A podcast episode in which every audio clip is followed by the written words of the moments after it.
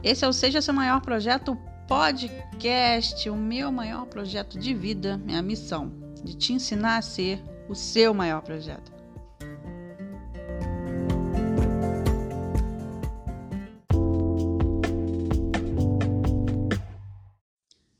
Esse é o nosso terceiro episódio sobre autoconhecimento e nesse episódio eu vou continuar falando sobre o autoconhecimento não ser um caminho, ele ser o caminho, porque aqui eu quero falar para você que quando a gente busca a religião, quando a gente busca tradicionais tratamentos para nossos transtornos de ansiedade, nossos transtornos psicológicos, quando a gente busca terapias holísticas, quando a gente busca remédio mesmo, né, para tomar o remédio, para curar essas nossas dores psicológicas, a gente precisa encontrar autoconhecimento dentro de todos esses exemplos que eu dei.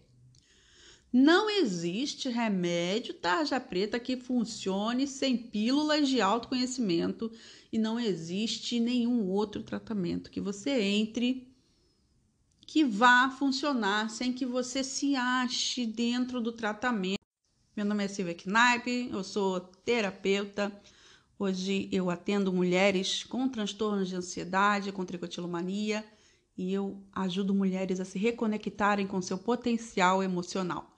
Isso significa que eu ajudo essas mulheres a viverem livres da escravidão, da compulsividade e da escravidão das suas emoções. Sabe o que isso significa de fato? Que todo esse processo que eu promovo nas pessoas, assim como todos esses outros processos que você pode tentar na sua vida, todos eles giram em torno de autoconhecimento. E aí, como historiador, eu posso citar aqui para você o enigma da esfinge. Vamos lá? Decifra-me ou te devoro. E eu queria te perguntar o que que o teu transtorno de ansiedade, a tua depressão, a tua fibromialgia, o que que essa tua dor tá te pedindo nesse momento. E nesse mundo de indiretas que a gente vive hoje em dia nas redes sociais, se você não pegou essa indireta da esfinge, eu vou te convidar para a gente ir até Atenas em 470 a.C. Vamos lá ver o que que o Sócrates, filósofo Sócrates, estava falando assim: conhece-te a ti mesmo se você ainda não pegou, a gente vai te ajudar aqui. Vou te ajudar, hein? Autoconhecimento, meu Deus do céu. A gente está falando de anos antes de Cristo. Processo do ser humano de formação, de se entender, é um processo tão antigo quanto o homem. Mas como eu falei no episódio anterior, se você não ouviu, vai lá no episódio 2 a gente passa a vida inteira deixando a vida levar a gente, como já diria Zeca Pagodinho, o nosso filósofo contemporâneo do pagode. E toda vez que a gente deixa a vida nos levar e não entende os nossos limites, os nossos processos, a gente fica realmente preso dentro da nossa mente, gritando e reagindo com os sintomas tricotilomania, compulsão alimentar, é, fibromialgia, esses, todos esses sintomas que a gente tem por não saber sobre nós mesmos, por não estarmos vivendo a nossa verdadeira verdade, a nossa real verdade. E você tá ouvindo esse podcast procurando um defeito no que eu estou falando para você, para assim, que ela vende não presta para mim. Então, tudo bem. Você pode voltar aos episódios anteriores em que eu falei sobre essa nossa busca incessante pela cura. Ou você pode desligar esse podcast e viver a sua vida em busca da sua verdadeira verdade. Ai, mas o que eu quero te dizer para você que está aqui comigo ainda, você que ficou, eu quero dizer que Mihaly é um psicólogo que identificou que era o, estado de flow, né? Eu prometi o estado de flow nesse episódio, então vamos lá. Um estado mental que acontece quando uma pessoa realiza uma atividade e se sente totalmente absorvida em uma sensação de energia, prazer e foco total no que está fazendo.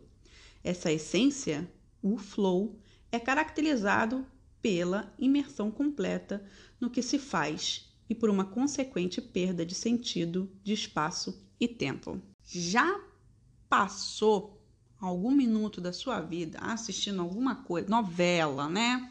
Tem a galera da novela aí que pode cair o mundo que você tá ali focada no que tá acontecendo. Tem as crianças aí que estão sempre atentas ao videogame, que não ouve nem o que está acontecendo em volta. Do meu marido, por exemplo, quando está trabalhando, pode cair o mundo que ele está ali completamente entregue naquela tela preta cheia de letrinha, que meu marido trabalha com o famoso TI, né?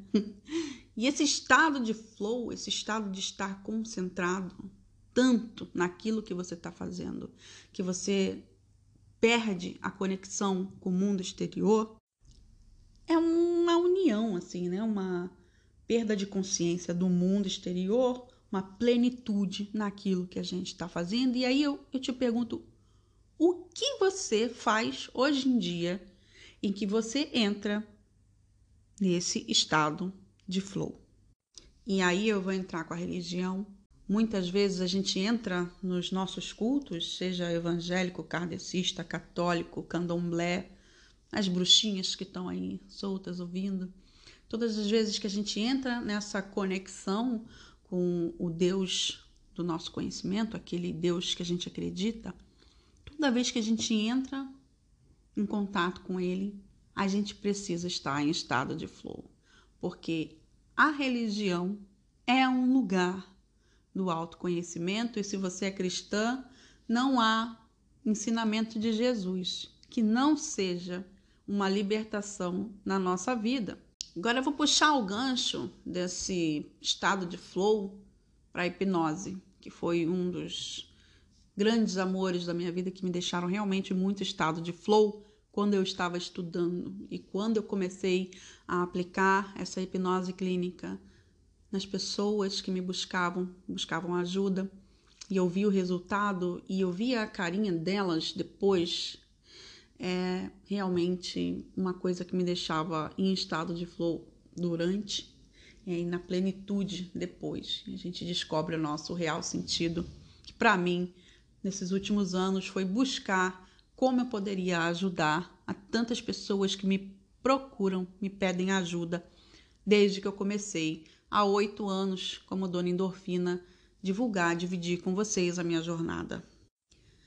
Próximo episódio eu vou falar para você se essa hipnose cura a tricotilomania, mas já peço para você que está aí pensando ainda em cura, que volte duas casas e volte para o nosso episódio 2.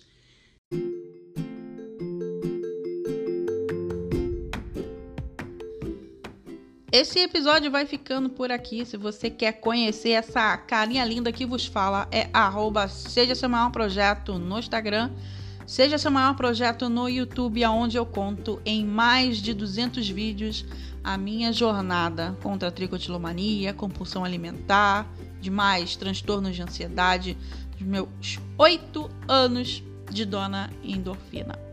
Se você está me ouvindo pelo Spotify, não esquece de me seguir para receber as notificações dos novos episódios. Está me ouvindo pelo iTunes, pelo Google Podcast? Aproveita que você vai lá no Instagram e me conta por onde você está me ouvindo. Um beijo e até o próximo episódio. Fique bem.